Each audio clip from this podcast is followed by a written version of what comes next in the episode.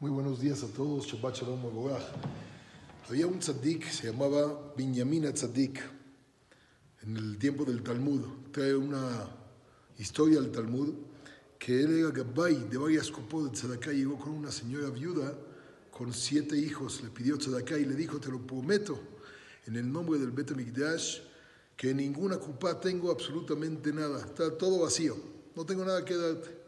Le dijo, bueno, si es así, entonces a lo mejor usted puede escuchar mañana una noticia de una señora y siete de sus hijos que no estén en este mundo.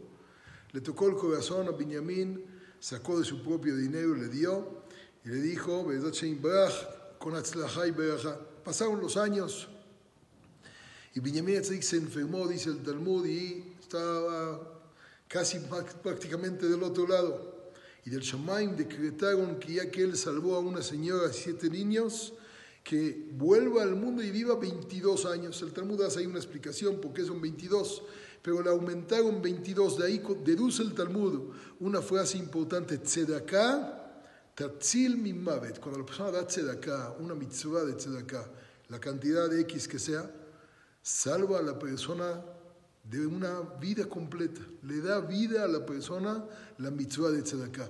En una ocasión sucedió con Rav Steinman, que él daba una moneda al día, diario, religiosamente una moneda. Le preguntaron, ¿tu moneda cuánto puede hacer y para qué es? Dijo, es en recuerdo de los seis millones de Yehudim del holocausto. Dijeron, pero una moneda entre seis millones, ¿cuánto le toca a cada quien? Dijo, si ustedes lo ven como moneda, tienen razón, pero si lo ven como la mitzvah, la mitzvah se multiplica para los 6 millones. Cuando hacemos la mitzvah de tzedakah, no es nada más el peso que da cada quien, o cada quien lo que puede dar, sino es a dónde se va multiplicando, hasta dónde llega la mitzvah que se hace. Ojalá podamos cumplir en grande esta mitzvah de tzedakah y escuchemos que nos salve y nos dé buena vida, larga vida a nosotros y todos nuestros descendientes. Amén, ve amén. Shabbat, shalom, mevorach.